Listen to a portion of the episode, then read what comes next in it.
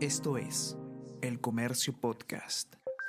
Buenos días, soy Gladys Pereira, periodista del comercio, y estas son las cinco noticias más importantes de hoy, miércoles 5 de enero.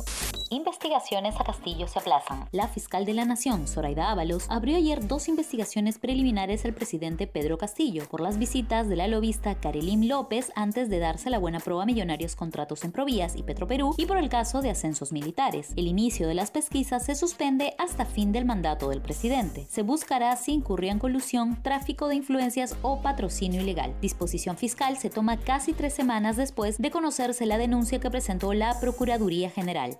Más del 90% de fallecidos en los últimos seis meses no se vacunaron. A pocos días de haberse culminado las festividades por Navidad y Año Nuevo, el ministro de Salud, Hernando Ceballos, confirmó que el Perú ya afronta una tercera ola del COVID-19. En conferencia de prensa, dijo que la variante Omicron ya es la predominante en Lima y Callao, mientras que en Miraflores, Surco, San Borja y otros distritos se activó la alerta roja. Según la información del SINADEF y el MINSA, más del 90% de los fallecidos en el último semestre fueron personas que no se vacunaron.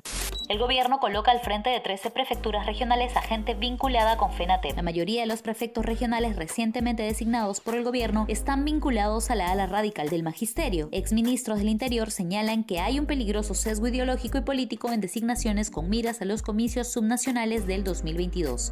Estados Unidos supera el millón de nuevos contagios diarios. Estados Unidos registró el lunes más de un millón de casos de coronavirus, una cifra diaria que no se había reportado en ningún lugar del mundo durante los casi dos años que ya va durando esta pandemia, según un balance de la Universidad John Hopkins. Se reportaron también 1.688 muertes en solo 24 horas.